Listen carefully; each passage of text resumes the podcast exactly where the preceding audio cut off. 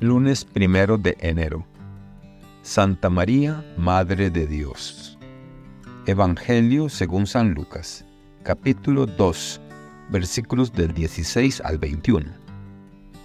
En aquel tiempo, los pastores fueron a toda prisa hacia Belén y encontraron a María, a José y al niño recostado en el pesebre. Después de verlo, Contaron lo que se les había dicho de aquel niño y cuantos lo oían quedaban maravillados. María, por su parte, guardaba todas estas cosas y las meditaba en su corazón.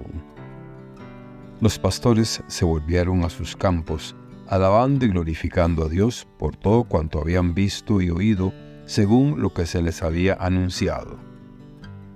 Cumplidos los ocho días, circuncidaron al niño y le pusieron el nombre de Jesús, aquel mismo que había dicho el ángel antes de que el niño fuera concebido. Palabra del Señor. Gloria a ti, Señor Jesús. Reflexión. En la celebración de la solemnidad de Santa María, Madre de Dios, nos encontramos frente a un pasaje revelador y profundo del Evangelio según San Lucas, capítulo 2, versículos del 16 al 21. Este fragmento nos lleva a contemplar el misterio de la maternidad divina, un eje central en la comprensión cristiana de la encarnación del Verbo.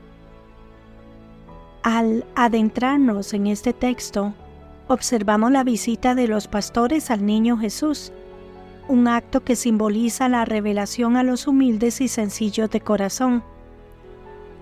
Una escena con mucho simbolismo nos muestra cómo Dios se hace accesible a todos, sin distinción.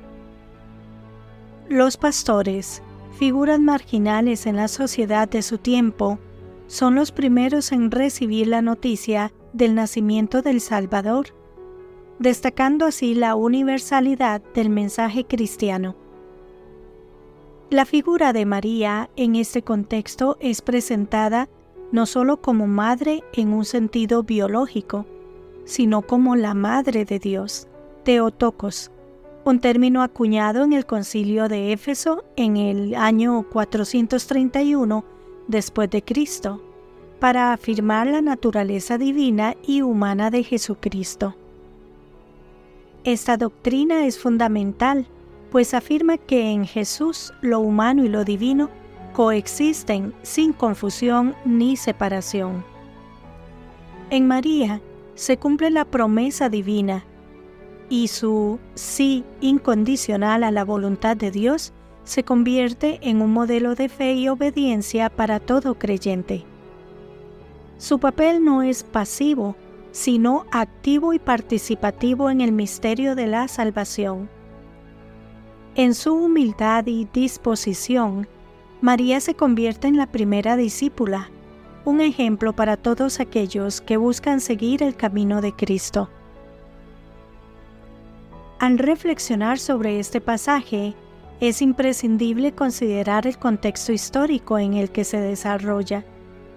En una época de expectación mesiánica, el nacimiento de Jesús en la humildad de un establo y su anuncio a los pastores rompen con las expectativas de un Mesías político y terrenal. Este evento marca el inicio de una nueva era en la historia de la salvación, donde lo pequeño y humilde es exaltado. Así, al celebrar la solemnidad de Santa María, Madre de Dios, redescubramos nuestro propio llamado a ser portadores de Cristo en el mundo. María nos enseña a acoger con fe y amor la presencia divina en nuestras vidas, recordándonos que en lo cotidiano y ordinario se esconde la extraordinaria gracia de Dios. En esta solemnidad, la Iglesia nos invita a mirar a María no solo como Madre de Jesús, sino como nuestra Madre Espiritual, una guía y modelo en nuestro camino de fe.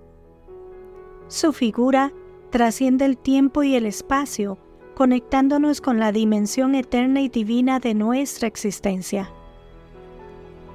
Por tanto, al meditar sobre este pasaje del Evangelio, nos sumergimos en un océano de significados y simbolismos, donde cada palabra y cada gesto nos revela algo sobre el misterio de nuestra fe.